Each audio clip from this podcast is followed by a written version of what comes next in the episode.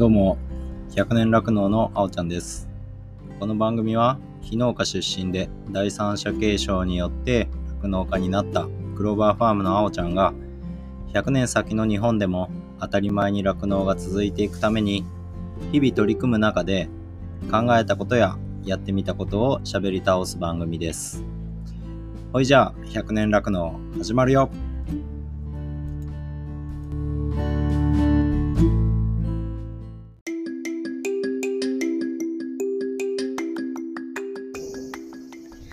百年酪農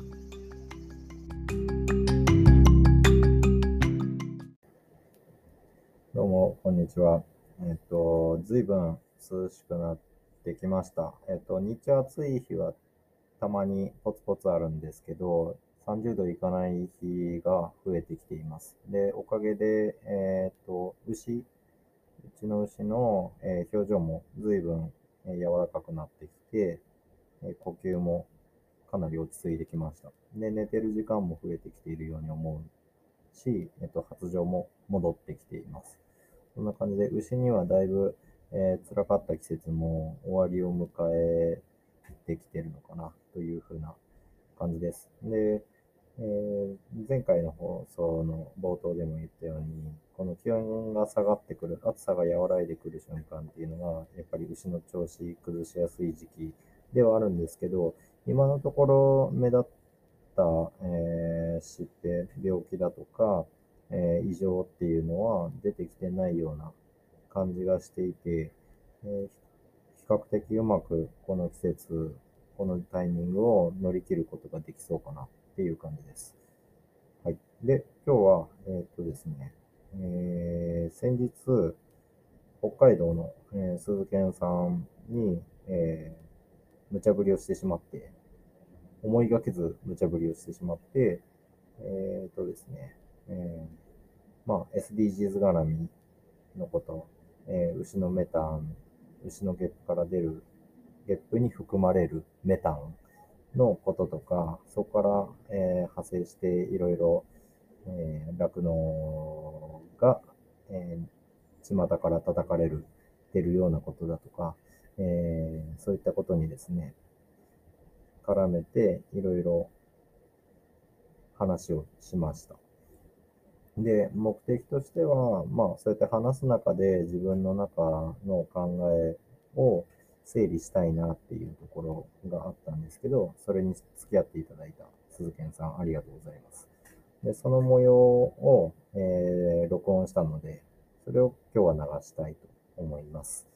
今回もですね、相変わらず喋り倒す番組なので、長々と、えー収録していますが、えーノーカットできますので、また時間のあるときに、時間の許す方は聞いてみてください。はい、それではどうぞ。はい、じゃあお願いします。はい、お願いします。えっと、今日、今日は突然、えっと、無茶ぶりでゲストに来ていただきました。自己紹介を簡単にお願いしますか？はい。はいえー北海道の十勝で酪農家をしています鈴木です。はい。よろしくお願いしまお願す。いします。あの、うんまさか、あの、出る方じゃなのかっていう。これ出る方なのかと思って振っちゃいました。いや、ただ、あの、ツイッターでリップして、はいすごいその分野興味あるっていう話なのかなと思ったら、出る、出てって言われた時にびっくりしたんですけど、まあ、あの、一応勉強のつもりで、ちょっと、うんうん。はい、出させていただきます。よろしくお願いしおます。願いします。ありがとうございます。出てもらって。はい。うん。いや普段から結構喋ってくれる印象があるので、だいぶ こっちもゆとりを持ってちょっと話せるかなと思ってるんですけど、えっはいと、話すテーマとして、えっと、俺がツイッターでつぶやいたのがそのきっかけになっていて、えっと、まあ、SDGs に絡めて、まあ、えっと、やっぱ牛のゲップで結構牛がいじめられるっていうようなのが 世論的にやっぱ出てきてて、それに対して、あの、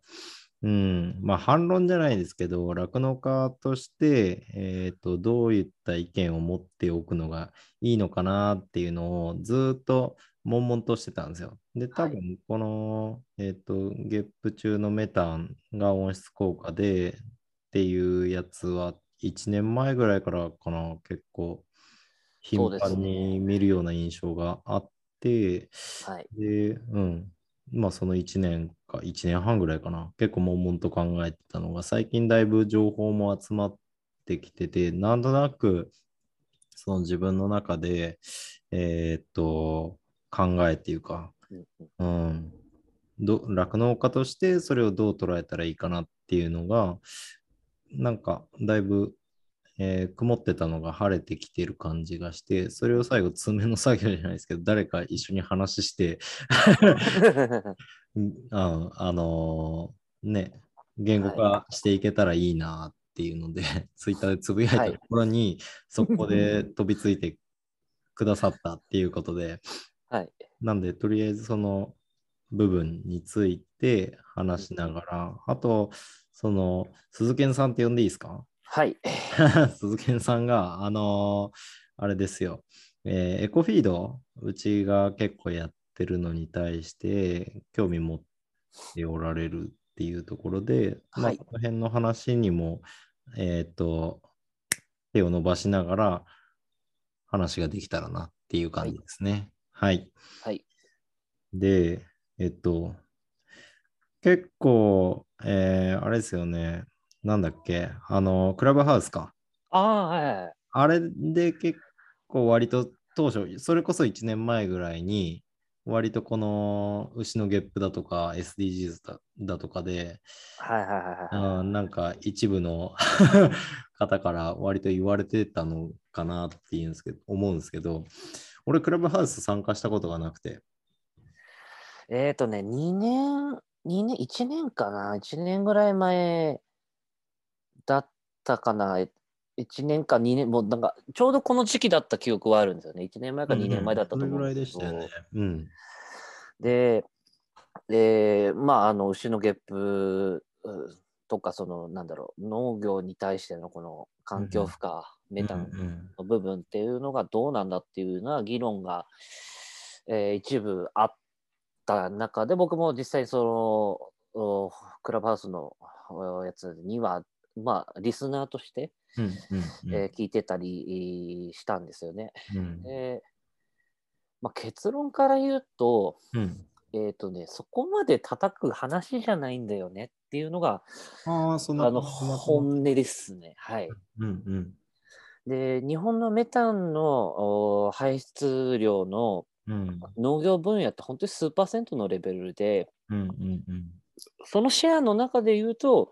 まあ、うん。畜産は確かにあのシェアは大きい方なんです。うんうん。ただ、農業という分野で一番メタン排出しているのって実は水筒、稲作なんですよね。うん。土地から出てくるやつですよね。そうそうそうそうそう、うん。あれの方がはるかに多いと。うんうん。言った点からすると、そこはだからちょっと矛盾してないかいっていう部分うん。がベースにあって、うん。そこまで気にしなくていいですよと。うんうん。むしろやっぱり工業的な部分の二酸化炭素をうん減らしていくっていうところ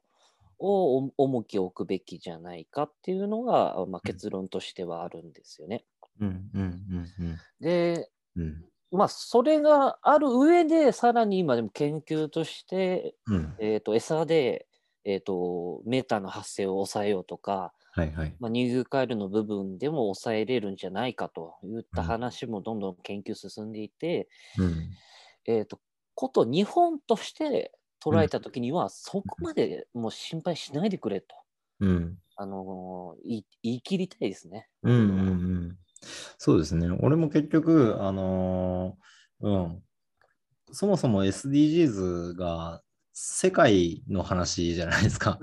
で、だから、あの、最初結構、まあ、牛だけで見たら確かにメタンが出てて、それの温室効果っていうものも同じ CO2 と比較したらかなり大きいっていうところで、あまあ、だから環境負荷っていうことで言われるのもあれかな、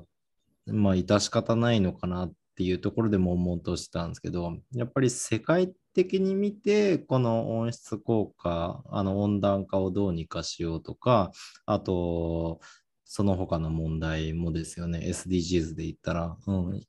あのありとあらゆるその持続可能の弊害になっているものをなんとかして、えできるところから取り除いていきましょうっていう考えで言えば、あの日本の牛の頭数をまず世界の牛の頭数と比較したら、もう世界中で、えーとまあ、牛っていうものはいるけども、その中でも家畜として人間の管理下に置かれている牛に限定してみても、日本の、えー牛の頭数、和牛とか、まあ、肉牛とか、えー乳牛もひっくるめても、なんかあれらしいんですよ、0.003%うん、それぐらいだった記にしかなんないっていうような話で、うんで、って言ったらもう、もはやその時点で誤差ですよね。誤誤差だよ世界。世界的に誤差 うん、っていうような形の意見にも触れて、で、あ、もう、もうそうなんだねってなっちゃいますよね。で、えっと、そうなんですよ。で、あとは、結局、じゃあ、日本の酪農が改善すべき、その温室効果っていう部分だけ、SDGs 除いて、その温室効果、温暖化っていうものにどうアプローチするかって言ったら、やっぱ、むしろそのゲップよりも 餌だろうっていうところで、うん、だからやっぱ、まあ、うん、えっと、石油使って穀物を、まあ、遠いところから運んできて、それを給与しているっていうことの方がやっぱり問題かな。うん。うん。だから、ゲップはもう置いといていいんじゃないっていうのがぶっちゃけ、うん。だから、日本の酪農においてはもうそこはもう論点として挙げるのが、うん、むしろお門違いっていうか、うん。そうですね。うん、んでるも、のやり玉に上がってしまった以上は、うんうんうん、あの打ち消す何かないとっていうのはあるんですけども、やっぱりこうスピーカーの方に理解していただかなかったらうん。ダメですし、声高に、えー言われている方々ってやっぱりどうしてもちょっとあの言葉悪いですけど、動物愛護の方、あのアニマルウェルフェアをさらうんに、えー強化した形の、お方々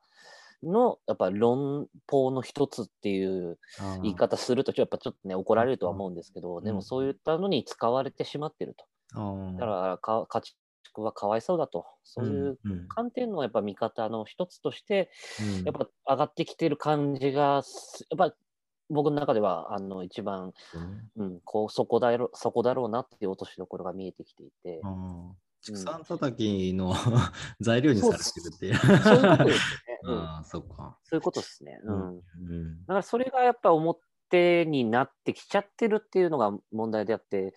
じゃあだから稲作は叩かないんだこの人方とか、うん。そうそうそうそう。いうところがあって、はい。まあだからしょうがないのかなっていう部分があってただあの SDGs, SG SDGs を、うん。あの叫ぶんであればまずその酪農っていう産業、うん。あの牛っていう動物がそもそも SDGs の塊だっていううん。ところをまず、うん。あの念頭に置いていただかなければ、うんうん。あのどうにもならないのかなと。うん。あの後ほどの多分エコフィールの話にもつながるんですけども、うん牛っていうのは人間の食べれない9割のものを消化できると。そうですね。うん。簡単に言うと食物繊維をうん。お栄養として取り入れてそれを乳として、うん。えー出すと。そして人間にとってのこのタンパク源貴重な。うん。そして、えー変えてくれるもう杞憂の動物だっていうのは僕はあのいろんなアテンドをしていただくときに一般の方々消費者の方々にもちゃんと伝えるように。うんうんでだから SDGs 叫ぶけども基本的にはあの牛ってそういうもので、うん。なおかつうん。副産物利用、うん。えー言葉を変えれば産業廃棄物をうん。こうこう燃料炊いて処理しなければいけないものをお牛は飼料化して食べている。うん。それでさらに、えーまあ、おちお乳に出してくれるとうん。いった点から、むしろ SDGs に貢献しているのはうん牛ではないかって、そうですねあの言ってもね、過言ではないと思過うんですよ。言じゃないですよね。うん、うん、だから、まあ、今まで本当捨ててたものをもう一回肉とか乳に変えて食卓に届けることができるっていうところが、うん、今の人間社会においては、そのロスを拾い上げてもう一度有益なものにするっていうのは、もう完全に、うん、だからフードロスを謳うんであれば、あうん。の牛の飼料の部分っていうのは、うん、まだまだ未利用の部分もあるし、うん、うん。もう逆に取り合いになっている部分もあるし、うん、そういったところで、あの結構だから酪農は今厳しい状態の中で安価な、そういった副産物利用っていうのを積極的に昔からやってるんだと。うん、うん、いうのは、やっぱあの言う人がいなかったっていうのが、まうん。あ反省点うん、うん、ではあるのかなと。うん、うん、やっぱ酪農界隈とというか畜産界隈はやっぱ発信力が弱いよねって言われたことが昔あるんですよね。えうん、なんでしないのって言われた時にハッとした自分はいますよね、えうん、うん、昔。うん、だそこに対しての労力を使い切れない、ないっていう人も、うん、まあ、あの、まあ、まあ、気持ちはやっぱ自分としても分かりますよね。まあ、うん。毎日牛の命な、畜産のね、命を扱う産業として、とりあえず休みはないわけですから、うん、なんかするってなった時は当然ヘルパーさんを使ってうん、なんかやるとか、うん、ね、ここ数年だからあのコロナになったからオンライン化が進んで、うんまあ、実際に今こう Zoom でやり取りさせていただいてるんですけどうん、も、まあ、そういった Zoom を活用するとかっていうのができたからいい、うん、今まではそれを対面でやらなければいけなかったその労力たるやっていう感じ。で すうん。ね。うん。だからこの時代ある意味酪農家が活動の幅を広げるにはいい時代になった部分もあるのかなと思うんですけど、まあ ね牛乳が売れないっていうのはありますけど、そうですね。はい。うん、まあえっとであれですね。結局、うん、世界で見てその畜産がじゃあやり玉に挙げられてその環境破壊だっていうのはやっぱり途上国におけるあの取り組みっていうか活動がうん。途上国でやられてる畜産の広げ方っていうところが環境破壊な部分は大いにあるのかなと思って。で結局まああの経済発展してっている地域は当然肉食いたくなるし で、うんうん。えっとそういう動物性のタンパクを求めるだろうから、あのーそういったものの増産に走った時にやっぱ森を切るっていううん、ことをやって牛とか豚とかをどんどん離して増やしていくっていう、そのやり方が、あのー問題にはなるんだろうなって思うんですよね。だから日本で言ったらある意味もうコントロールされてるじゃないですかね。装置を広げるために山切り開いてとか、うん そういうことは実際に起こってなくて、むしろ工作放棄地が問題視されたりとかする中で、うん。って言ったら、日本の酪農の、えー、と形っていうのは、ある意味で言ったら、その途上国に技術的に普及していくことで、あの今のその乱開発って言われるのかな、なんかそういったやり方で畜産を広げるっていうようなのを防ぐ役割も果たせるのかなと思うんですよね。うん。技術的には、まあ、技術的にでも日本もやっぱまだ発展途上ってそうですねいうのが正直はあるんですよね。まあ、目覚ましい進化を遂げているとしては、お隣中国うんだったり、うんうん。えーまあ、そういうところっていうのは、もう環境破壊どころじゃないでしょっていうレベルの、まあ、うん。ね、水槽船だったりとかっていうのもあるんですけど、ただ、やっぱあの人口を支えるための動物性タンパクってなると、当然やっぱ畜産業っていう形のね、効率化を求めるわけなんで、うんうん。まあ日本もね、あの見見栄え的にはやっぱ写真で出るのはやっぱ放牧だったりとか山地の酪農ですけども、やっぱり9割以上はあの輸入に頼ってるといった現状があるんで、うん。まあそこですよね。いかにだからロスなく、うん。あの、買ったものをね、100としたら、もう99に近づける努力っていう形ですよね。うん。そういった部分では、あの、やっぱ参考になるという話も、まあ、JICA 通じてとか、そういうあのところの技術支援とか、あの獣医し獣医学の部分で、なんかあの接点はあるっていう話を僕聞いてて、実際に。うんうんまああの何かしら何もしてないわけではない。たうんだ、その表にななって出てこないとか、あのその国にあったデータが揃うまでは公表はならないとかね。うんやっぱうん雑雑感じゃ僕らの感性を数数値化せっていう言われてるものなので、うん。やっぱそこら辺はあるのかなとは思うんですけど、うん。うん、ただただやっぱり日本の技術っていうのもだいぶ進歩してきてるし、うん。あとはす管理者の技術っていう部分がまあ追いついてない、うん。いろんな情報が入りすぎていてっていうのはやっぱあるんで、うん日本型酪農っていうのは一旦こう立ち止まってまたあの自給飼料型に今後あの、うんうん触れていくっていうような、まあ、日本の政府の方針としてもお自給飼料をどんどんどんどん推奨していくと。うん。そうなると例えばだからあの先ほどのさ本当に最初に戻るんですけど稲作のメタンの話ってなった時に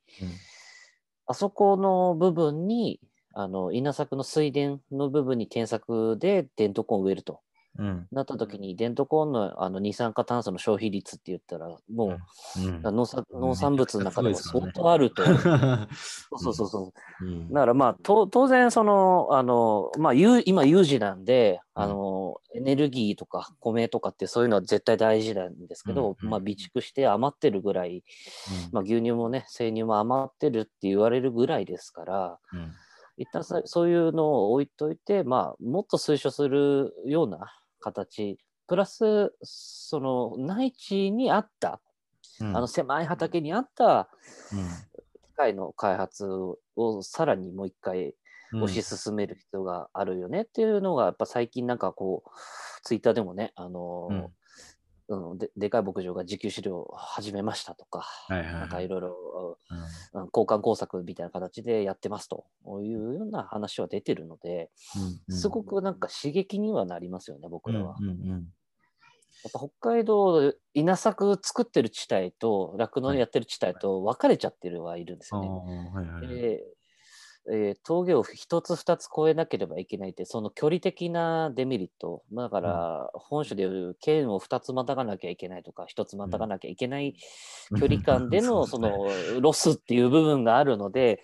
一概には言えないですけど、うん。ただやっぱり労力とかそういった観点から、まあ、自給飼料をお増やしていくうん。ことで、えーまあ、まあ、どどっちにしろ、まあ、種を輸入している時点で自給とは言えるのかっていうような論点はあるんもちろんあるんですけどうん。うん、それはただたあのそこを除けばあのうん。目つぶればある程度、うん、あのまだまだ日本には伸びしろがあるのかなっていうのはうんうん。感じますね。はい、そうですね。まあ段階を追ってかもしれないですけど、まあた種で言ったらね、野菜なんかもほとんど海 海外ですよ それ、それ言い出したらもう日本で自給できてるもんないな、みたいな。うん。もう果樹果樹ぐらいですね、今。ああ、そうですね。ああ、得意分野ですね。うん。だから、そうなんですよね。うん。だからもう、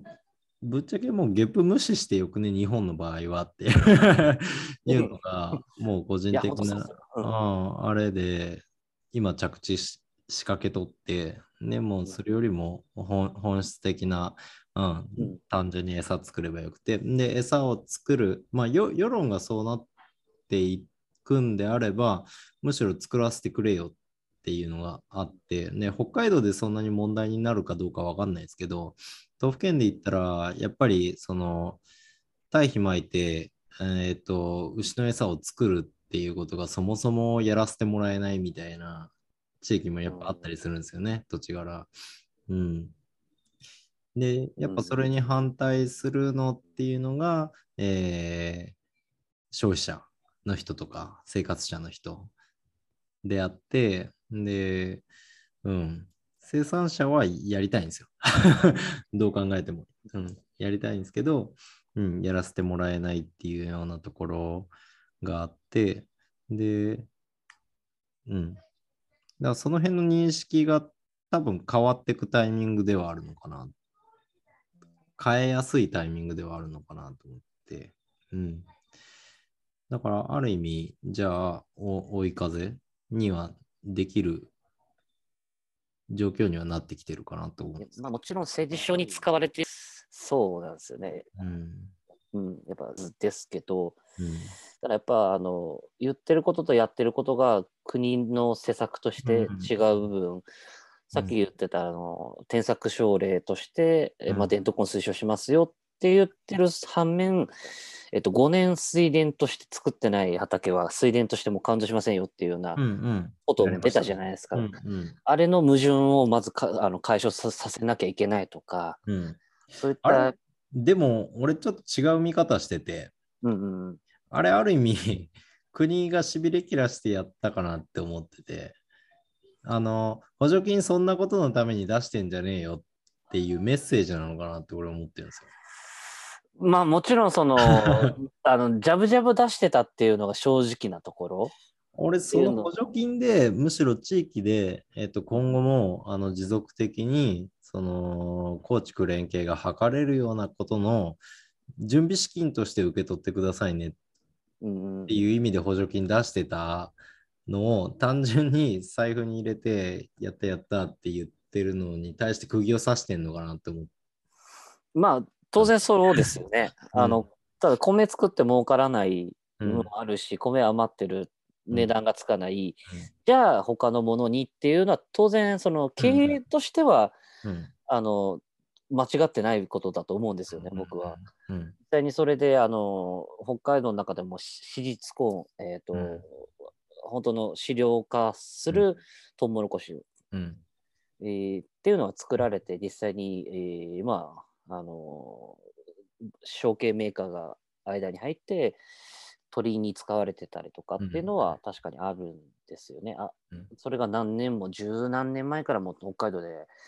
取り組みがあって、うんまあ、それをパクる方が増えてきたっていうのは確かにあります。うんうんこっちでもやり始めましたよ、今年、シリーズコ うんン。どういや、もうお面白がって見てますけど、どうなるやろうなって思って。まあ、あの悪くはないと思います。あの考え方によってはそのあの窒素っていう部分うん。っていうと、あの絶対持ち出してくんですよ、うんうん。お米って全部。うん。だからお米の実の方でも持ってっちゃうし、あの稲わらの方でも持ってっちゃうんですよ。うん。そしたらあの畑に還元させるその残差物、まあ、うん。畑をふかふかにさせるものがないと。うんそうなった場合、どんどん畑が痩せていくと。うんうんそうそうすると、どんどんね、窒素だけ足さなきゃいけない。しかも水で流れてきますからね、そう あっこは。そうそうそうそうそこがあるんですよ。だから、自絶今度その実あの実の部分以外うんのものをすき込める、窒素のあそっか。うん持ち出しを減らせるっていう部分は、はいはいうんあの考え方によってはありかな。うんうんただ、まあ、その残差物を、あのちゃんと分解させるに窒素源がいるっていうのは、そうそうあの難しいところなんですけど、結局ね。そうそうそうそうそう。んただそこにやっぱ酪農の糞尿っていうところが貢献の対象になるのかなとか堆肥とかっていう部分なのかなとは思ってます。まあ完熟堆肥まではいかないにしろ半熟ぐらい、半熟以上のものであればある程度やっぱ窒素としての原料としてうんのものは残せるんで、うん。うん。面白い話で言うとこっちの農家さんうん。で、あの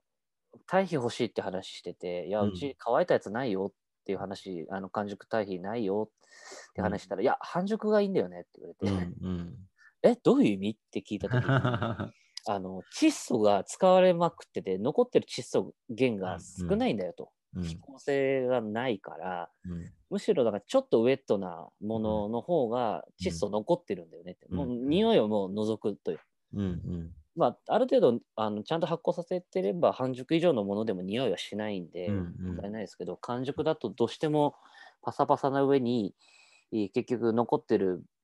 そのカリウムの部分ですね。カリの部分が一定数同じなんで、じゃあ窒素ちょっと入ってる半熟の方がいいとかっていうような、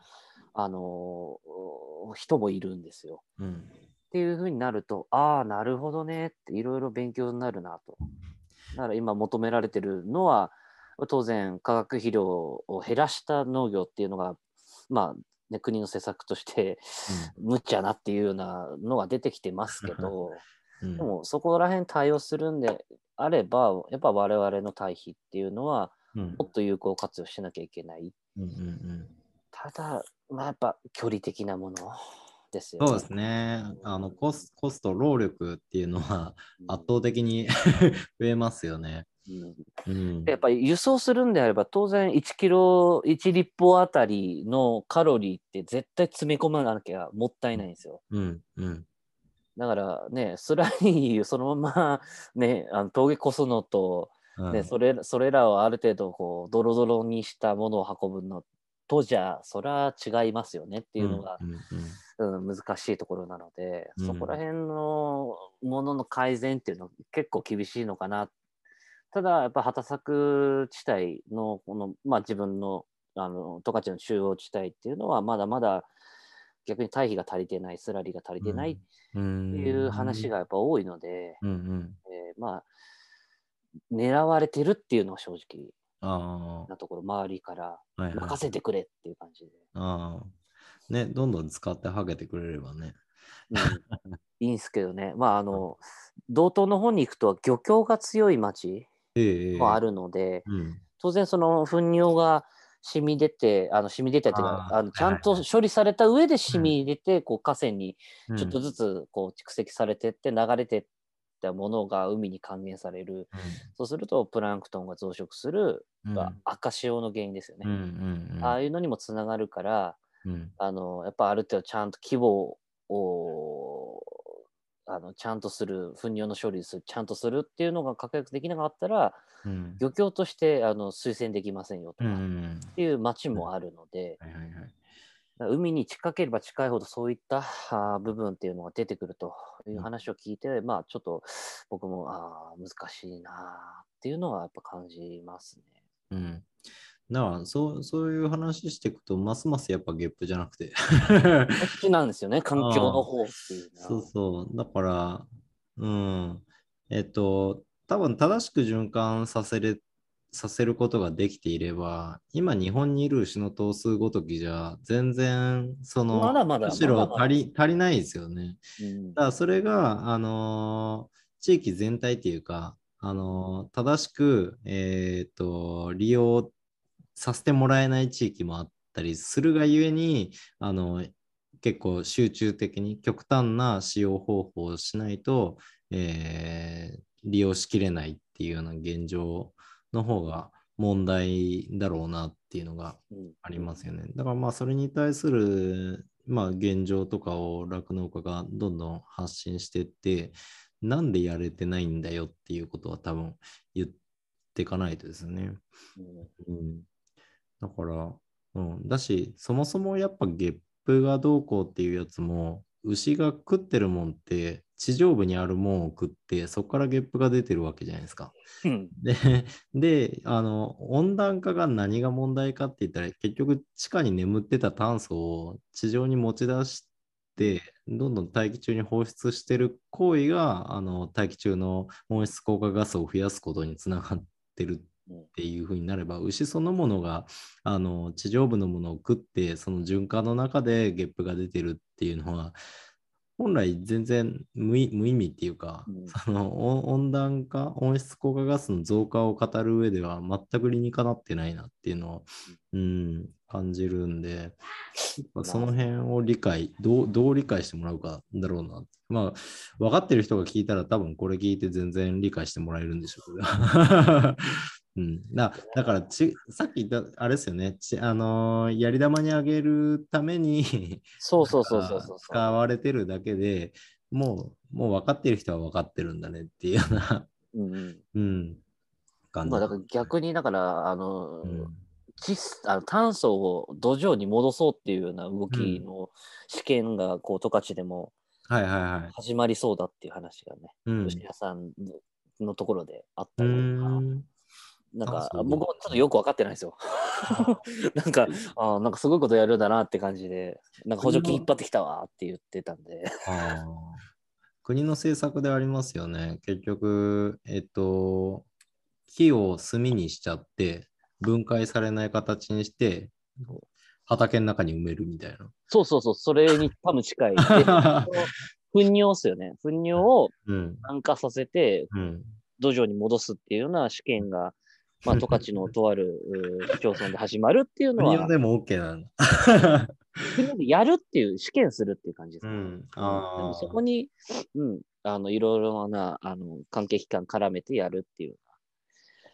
うん、形だと思うんですよね。まあ、うん僕、詳しく、やっぱまだオフレコな部分もあるから、うんうんその市町村名とかも言えないし、誰がやってるとかもうん。全然まだ公にはできないですけど、うん。うん。いずれはでもそういった技術革新ってやらなければ起きないですから、うん。うん。まあ、牛のゲップね、確かに、まあ、出てるよと。でもそれを減らすような研究は進んでるよっていうようなあの軸はもっと置くのが、まあ、酪農家としてやっぱそこら辺の、あの、なんて言うんでしょうね、酪農家、ただ酪農しているだけじゃなくて、ちゃんとそういうような、あの、な科学的なデータだったり、そういうのは、あの、用意しておくのが、うん。うん。まあ、す今、今後酪農やるための必要なツツールとは言わないけど、まあ、引き出しとしてうん。持っておくのは大事かなっていうのは、うん、ありますし、そうねこれがまた北海道だから、あの都府県だからっていうんじゃなくて、やっぱり日本の酪農全面面でやっぱり見ていかないといけない。うん。うん。うん、だからむしろだからそういうのは、都府県からのその技術っていうのをやっぱ北海道に転用させなきゃいけないうん。時代にも来てる、まあ、そそれはまあ当然温暖化の原因だったりもお温暖化が起因としてうんやっぱ府県から学ばなきゃいけないこと多いよねと。うん。うん。エコフィートに関してもやっぱそう僕はそう思ってるんですようね。ん実際にその北海道でコフィードをやろうと思ったら、多分考え方っていうか、あのー着眼点をガラッと変えないとダメかなとは思うんですけど、まあ、それこそね、札幌近郊とかで酪農やっとるようなところは、まだなんとでも、まあ、こっち、こっちっていうか、うちでやってるような取り組みは、そのまんま使うこともできるんじゃないかなとは思うんですけど、やっぱもっと,、えー、と農業地帯に入っていった場所でエコフィードっていうものはもう完全に多分畑から出てくる残差物っていうかそういうのをそのままあの、まあ、間に人間が入らないようなエコフィードですよね。うん。うん、なんかそういったものの活用方法になってくるのかなって思うんですけど、うん、そしたら多分すごい量出るじゃないですか、おそらく。すごい量出るから、うん。あの利用できてるっていうのが逆説的にあるんですよね。うん、例えば、あの、ちょっと前に、多分、あの、あん、あんぬまさんに話したことは、うんあの、醤油かす、とか、うん、うん。や、醤油かす足りないよ、うんなった時に、あの、うん富山の、うんあの、と、とある餌メーカーさんが富山から引っ張ってきましたよって話してて。あれ、あ、あんぬまさん使ってないっけ？全然、うん、話来てないな。いや、あの、遠いっつって。へえあの隣の隣の町で、あそこ、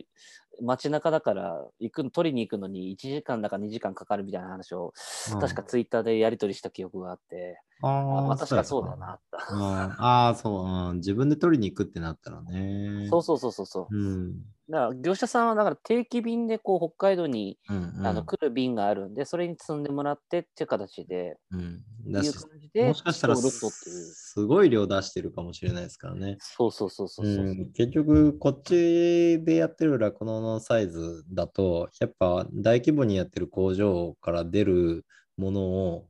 全部引き受けるっていうのは到底無理な場合が やっぱりあって、うんで、向こうはあのもう一括で全部処理してほしいわけじゃないですかね。って言ったら逆にそれがネックであの話が前に進まないっていうのは他にも結構事例がこっちでもあるんですよね。うん。って言ったらやっぱ大型のものにもどんどんって積んで、あの、大量に消費できるところに持ち出すっていうのは実際ありますよね。そうそう。やっぱある程度だからスケールメリット出さなければ向こうにも失礼。うん。あのそうそうそう。触れ込まえ手間ばっかりそうそう一方日本のために うん動かなきゃいけないっていうのはうん非効率的だから、当然したらその分考えたら、うん、参拝し参拝として処理した方がいいよねっていうような動きになっちゃうのは当然なんですよね。ただ今、、このこの友人のあの段階でしてうん値段も上がってるってなった時に、そういったあの捨ててた部分。利用できるのは分かってるけど利用してなかった部分。っうん。ていうのは、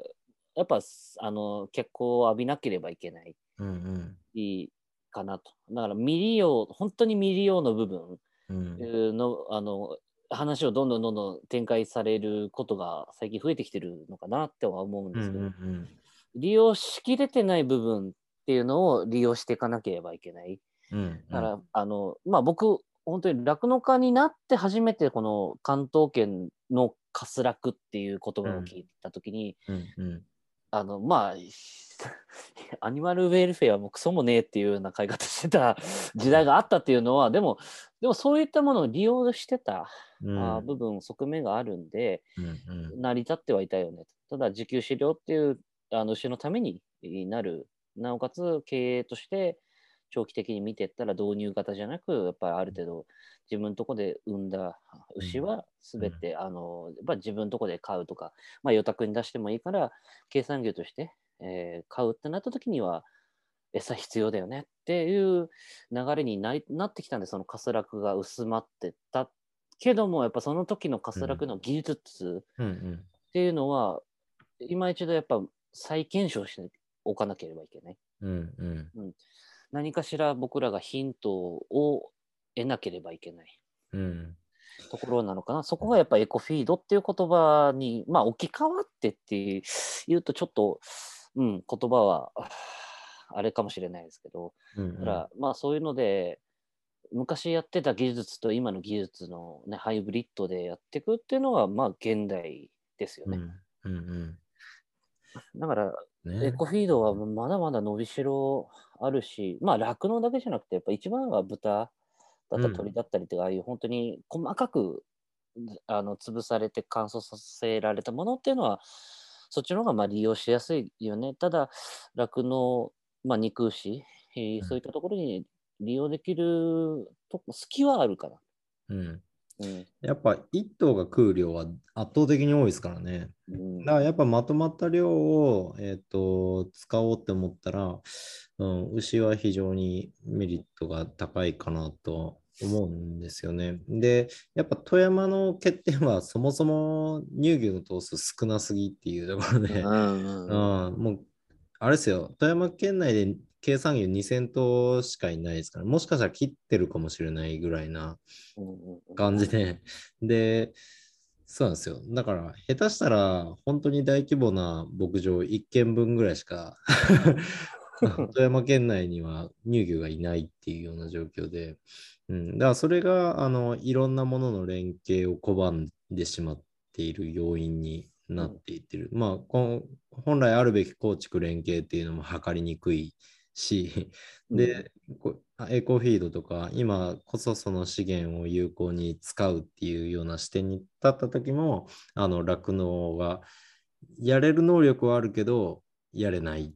連携ができないような規模感になっちゃってるっていうところで、非常にだから、富山県はもったいないなって思うんですけどね。うん。だから仮に使い切れなかったとしても、対比として再利用できるって部分はある。そうすると参拝として処理していたお金っていうのは間違いなく浮くわけですから、そこにあの経済は生まれているわけで、うんうん。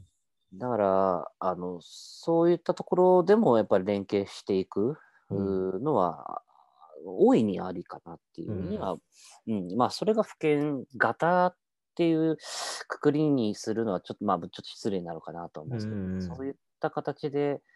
うん、やっぱスケールを、今現状のスケール維持して何かしできるかっていうのは、うん当然必要なのかなっていうのは思ってます。まあ、北海道の場合は、うん、件数が減って1件あたりがでかくなってるっていうのがあるので、ただ、あの、食わせてる餌の量は増えている。当然、乳量が増えているうんうんうん技術が、ね、革新的なものが出てきているので、うん牛が要求する量が増えてきてしまっている。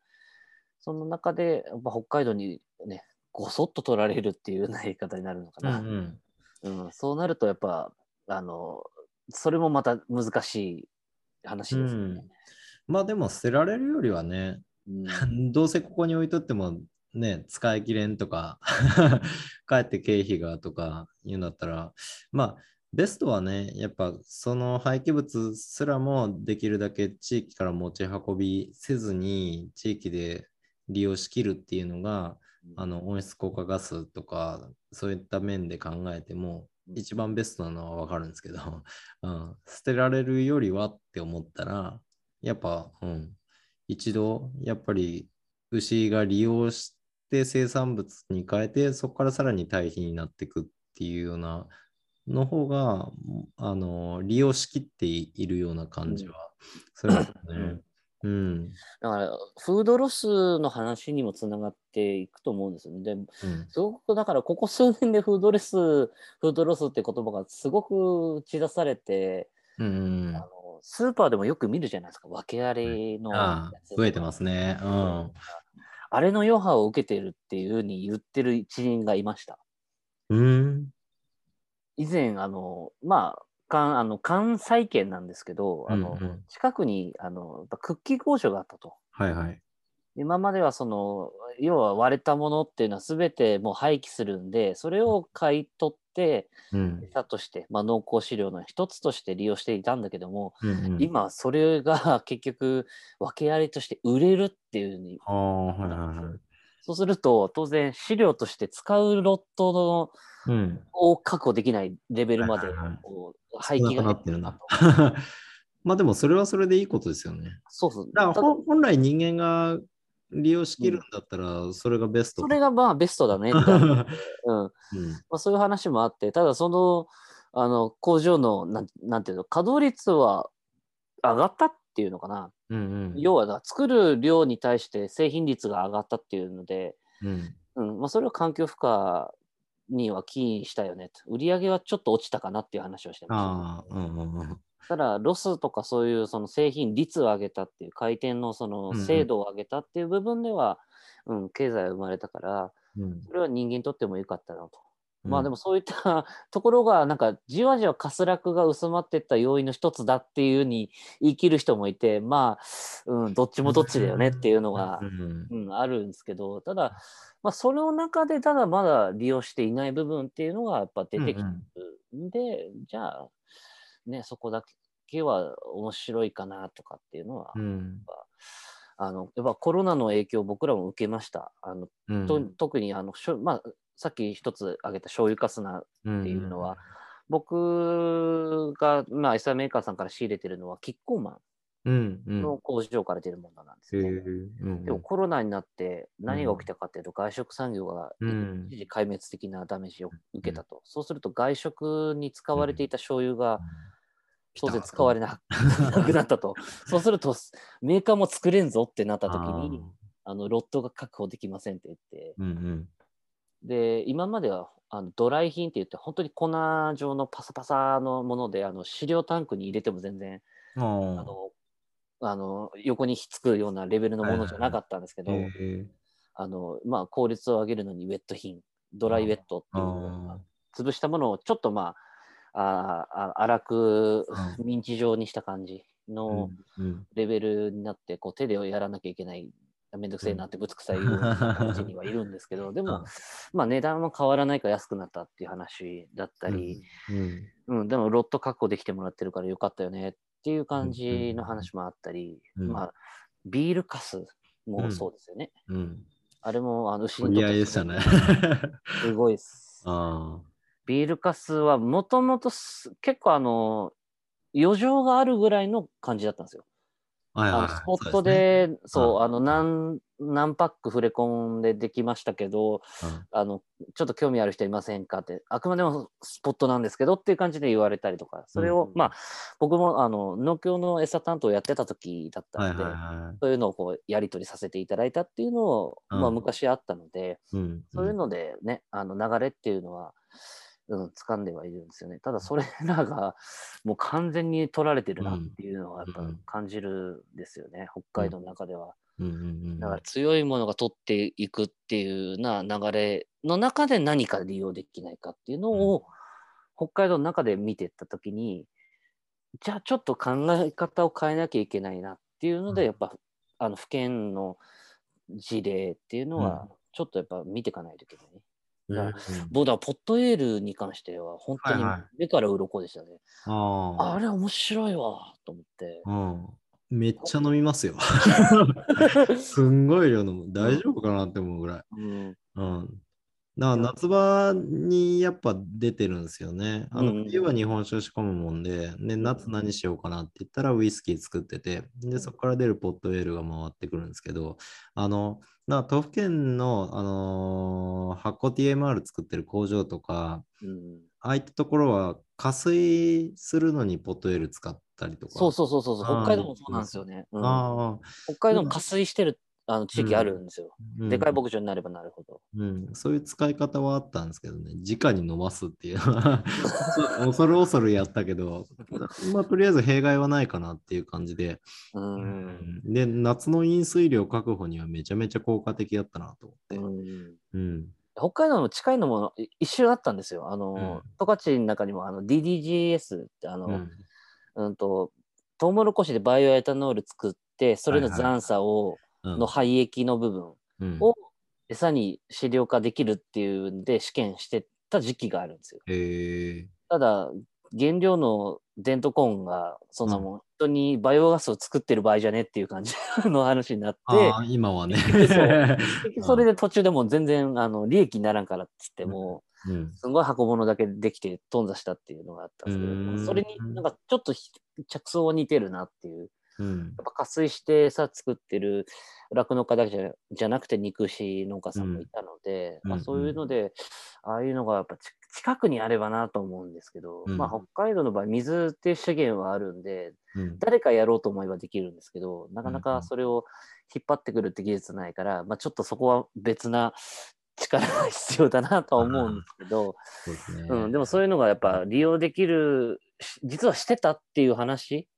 は知らなかったんで、ああ。勉強になるなぁと思いましたね。うんうん。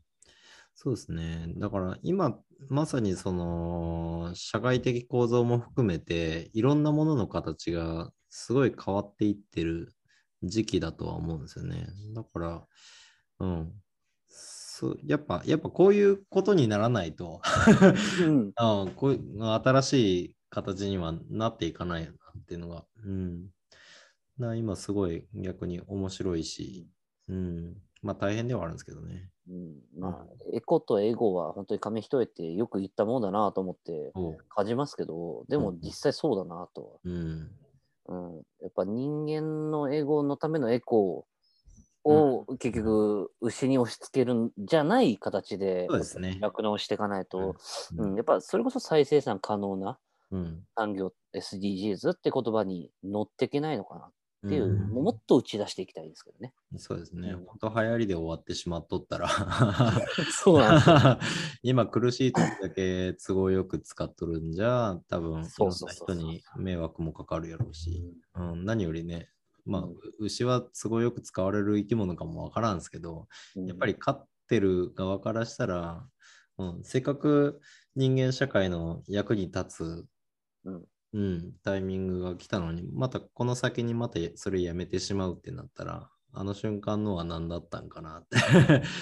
うんうんなりますよね。えちょっとした変化が牛にとっては大きな変化なので、それがやっぱ向上化うん。できるような形を取りたい、うんうん。固定化させていかなきゃいけないっていうな、うん。そこのやっぱ課題っていうのは常にうん。付きまとってくるから、うん。こうもううまいことを、うん、あの、個人でできるんであれば、まあ、あくまでも事業の部分でできれば、うんまあいいかな。共助の部分で、ダメなら控除っていううんうんうん。ところになるのかなとは思ってなるほどね。うちはでも、あれですね。まあ、見ててわかると思うんですけど、全然安定感のないエコフィードの使い方をして。これでうまくやってるからもう、うんあの学びたいって思えるんですよ。いや通年給与じゃなくて、やっぱ、つあのまあ、うんまあ、通年給与じゃないやり方も確かに、まあ、以前はしてたんで、あれですけど、うんあれ、いやー、通通年どころじゃないですからね。その1週間の中でメニューが ぐるぐる変わるっていう。旬ですよね。旬を抑えた酪農。うん、月火はそのウイスキーカスあるけど水曜なくてまた木金土があって日曜ないみたいな 今日ないの？みたいな感じなそうそうそう。そういうメニューの組み方しちゃうもんで。でも、あの言うほどあの牛はそこまで全く変化に変化を嫌う生き物でもないこともないかなって思ってて。あの あ変化は嫌がるんですけど、順応は早いあ、なんか対応はしてくれてる感じがするんですよね。で、うん、よほどなんか腐ったもんとかが混じらん限りは、そのメニューが今日と明日で違うことによって乳房炎がめっちゃ出るとかいうことは起こってないんですよね。うんうん、だから、なんだろう。まあ、切り詰めた設計の中にその変化が毎日起こるっていうのは確かに厳しいかもしれないですけど、あの今の牛の能力をもってすれば8割の能力を発揮させただけでも割といくじゃないですか。そうだからそういった設計の中であればそのコロコロ変化してしまう餌のメニューであってもあの大事なところがずれていかなければうんうん大丈夫かな。まあその大事なところ何かって言ったらやっぱ繊維質、うん、ルーメン内にちゃんと留めれるだけの繊維質を確保してやった上でルーメン内の CP% が、だいたいやっぱり、あ、あのー分解するような CP で、えっと、11から12、うんにはまってれば、そんなに悪さしないし、まあそれ以下だとしてもバイパス率が良ければ、そうそう多そう。そうそう。まあだ結局、あの、ルーメン内の、あの分解性のタンパクが低いのは、ルーメンの負荷にはならないうんですよね。うん多分12ぐらいがやっぱりマックスかな。言っても13かなって思ってて。うんで、うん、だからそれを超えるようなものにならなければ大丈夫。で、エコフィードで、えっ、と、加工残差っていうのかな。おからとかビールカスとか、ああいったものはほぼほぼ CP はバイパスしてくれるのが多いから、仮にやりすぎたとしても、ルーメン内を乱すっていうことはそれほどないのかなっていう印象を持ってます。うん。まあ、それに対応してる牛たちのなんか胃袋のね、微生物っていうのも見方もできるし、ああ、まあそうですね。うん微生物自体はね、それそれこそ2ヶ月変化に、うんうんうん、あん変化して安定するのに時間がかかるって言われるぐらいだから、やっぱ2、3日ですぐゴロッと変わって対応できなくなるっていうことは起きなくて、うん、だからやっぱ週の中でコロコロ変わる、変わっていても、その微生物自体の菌層で見たら、それほど悪影響にはならない。だからやっぱりその成分のムラっていうのが、ん起こってしまえば、まあそれはもうどんな餌食わせてもそうだと思うんですけど、うんうん。うん、それさええー起きないようにしてあげれば、言うほどうん。微生成物が分と品質にムラがなければね。そうですね、うんうん。品質の悪いのは、やっぱたまに来たりするんですよ。であーって思いながら、でもこれぐらいならいけるかなって思ってやったら大体乳房炎がバーって出たり するから、やっぱその質の部分、品質の部分に関してはシビアに見てあげた方がいいなっていうのは思うんですけど、うん、物自体が変わるっていうことはそれほど、うんうん、かなって感じはしてます。うんうん。まあ、うち夏場醤油かす、まあ大豆かすももちろん使ってるんですけど、うんうん甘味飼料で。うん。それの使用比率をこう、ちょっといじくるだけ。うん。夏はやっぱり、あの、塩気とそのアルコール臭強い方が、あの牛の。ありがたがってくうんる。ね、本当に。いや、夏は本当にそれで乗り切ってると思ってる。うんうんうん貴重につくに、ね、結局夏場してまた痛みが早いんで、はいはいどんどん早く使っていかなきゃいけないっていう、うんあのむしろそっちの競争っすよね。そうそうそうそう。で北海道も湿度がすい。ごい上がってきてるんで。痛みが早いケースが増えるんじゃないかと思って。牛舎血石鹸もそそういう意味では、ーある程度その湿度はもうどうするかっていう話うんうんじゃあもうあのどっちかなんですよ湿度を取るかもう気温の上下乱高下をうん減らすかどっちかっていうような、はいはい。うんやり方になるのかな北海道でもあのミストあの債務をややり出してるところが増えてきてるんで、ええ当然湿度って牛舎上がるじゃないですか。ああだから北海道らしくないよねとかっていう人もいるのは確かにいあの一理あるなって。ただ、うん、そういう形はやっぱあるんで、で、外の湿度も上がってきてるんで、うんじゃあ痛みは余計早くなるよね。で言ったらやっぱいろいろうんどんどんどんどんつく使っていかなきゃいけないメリスケールメリット感うんうんなのか、あとはどこで差し引きですよね。うん要はエコフィードって足し算でもあり引き算でもある部分じゃないですか。そうなんですよね。極端なんですよね。そうそうそうそう。あの一一長一短とか一芸に秀でてるからそうそうそうそう、うん。レーダーチャートで見たらもう、ビーンみたいな。1115みたいな感じの。そそうそうそうそううんそういうのがあるからじゃあそれに対応したやり方をっていうのはうん合わせ方が人間その何種類かパターンを持っていれば、あとはそれプラス微調整で例えば資料分析出して問題ないかとか、うんうん、そういった感覚でいいのかなっていうふうにうんも、うん思いますね。うん分析も出してないですよ、俺もう。諦めました。あうちも出してないんですよ。あ親父の勘で作ってるから、そこすごく勉強になってますよ。うんうん。だから僕はだから、あの、あ、グラス入れすぎたなと思ったりとか、あの、コーン、グラス、あの、コーン入れすぎたな、テントコーン入れすぎたなって、サイレージ入れすぎたなってなったら、うん。ちょっと、あの、アッペンコーム使ってるから、じゃあグラス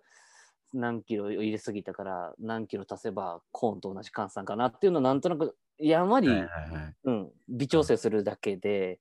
うん基本的に、あ、親父のやってるやり方っていうのは、あ、何キロだから、あ、あだ大体比率はこんなもんだなっていう感じで、もうん。う、うん、測ったことないんですよ。ああ餌メーカーが興味本位で持っていくっていう感じです。ああ、なるほどね。うん もう全然ね、今日、今日来た野菜と明日来る野菜はもう 別物やから、うん、全くもう追いかけらんなくて。うん。いや、そうなんですよね。だから、うんあの、誤差で済ませれる範囲のノウハウを。もう確立していれば、別にそこら辺はもう、うんだあのメインで使うわけじゃないですからね。あくまでも補助資料うん。として、サプリメントとして使うような形っうん。ていうのがエコフィードのうん。僕最大の特徴だと思ってるんで、うんそもそもだからメインのそうですね。をちゃんとしっかりいいものを食べさせてあげてればうん。問題ないのかなっていう、うんまあ、結論になりますよね。うん。はい。はい。こんな感じで、うまくエコフィードは 使う結局、まあ、そう、そうですね。うん。なまあ、途中で言ってましたけど、結局、結局ね、あの、持続可能なっていうことに、酪農がアプローチしていこうと思ったら、うん。今はむしろどんどん世の中に使ってもらえるべき産業なのかなっていうのは思いますよね。だからそれに対して地区主とか管理者が抵抗感は最初はあると思うんですけど、あまり恐れずにとりあえずやってみるっていうところから案外やれるじゃんで多分なると思うんですよね。実際やってみたら。うん。あとはやっぱ 0. 何パーセントとかそこからでもいいんですよ。ただ試験、うん試験としてタダで使えるってなった時に、うん。うん、そこでちゃんとあの結果を出して積み上げていけばお互いじゃあいくらでやろうよっていう話うんそうですねと。かね、うんんそういう話で、そこでやっぱ経済発生させなければうんうん。片方酪農だけ良くても絶対ダメだと思うんですよね。そうですね。周りもちゃんと一緒にその生かす、うん。関連産業としてちゃんとあの紐づけるっていう作業もやっぱうんより必要になってき,、てるのかなっていうそですねはい。うん。本当そうやと思う。今しんどいから、そのね、ただでいいって言われるから、ただでっていう風なやり方すると多分お互いに続かなくなるだろうなっていうのは思ってて、うん。もう当初からだから、エコフィードを使うことが価格目的ではなくて、うん。俺の場合は、あのーあれなんですよ。乳牛を使って地域の役に立ちたいっていうか、うんうんで、それで地域の役に立つことで、酪農があることを認めてもらえるだろうっていうような形で取り組み始めてるから、もう当初から、その、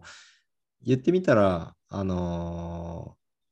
なんだろう、別にキロ20円してもいいや、みたいな、うん。うん、30円でもいいや、それだけの能力がある餌ならっていう感じで付き合い始めてるもんで、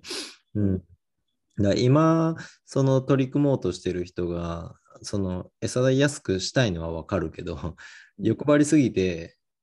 うん、いや、ただで持ってこいみたいなことになったら多分それは続かない連携になると思うんですよね。だからその辺だけは注意してもらって、その前に進むような形でエコフィードを取り入れてもらうことが、うん業界としてできればね。なんで、なんで畑に投げてるかっていうその 意味をちゃんと理解すれば、そうあの そこにうやっぱりお金を発生させなければいけないっていうところにちゃんとあの行き着くはずなんですよね。うんうん。うんそうやと思う。あ今、うん、まさにですね。うん うん、捨てた方がいいやっていう話になってしまわないように酪農家も、うん、状況を理解して出すものは出さないと いけないですよね。ただだただだからっつってうん牛に有害なものをやるのはエコフィードとは違って、うんうん捨てているけど、それにちゃんと経済を乗せてお互い、ね、あのビジネスとして成り立たせれるうんようになるのがエコフィードっていう、そううん産業ですよね。うん、買うことでこっちも本気で使いますからね。そうそうそう。うん覚悟。うんそうそうそう、うん。エコフィードといえど無駄にしちゃいけないっていうかはい。ね。うん。まあそういった形で、まあ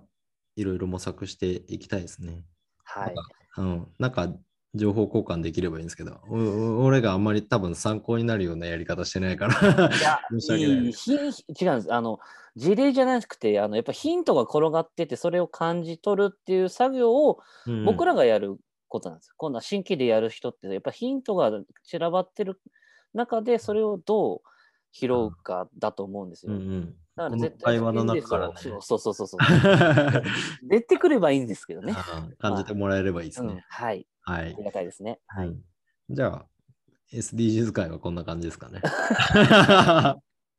うん他の雑談は、じゃあ次回ということで。そうですね。なんか、はいうん、まだまだ話したいことがあるみたいなんで、それはじゃあい。や、そういうわけ じゃない。そうじゃない、そうじゃない。いや、俺、俺がむしろちょっと聞いてみたいですけどね。はいはい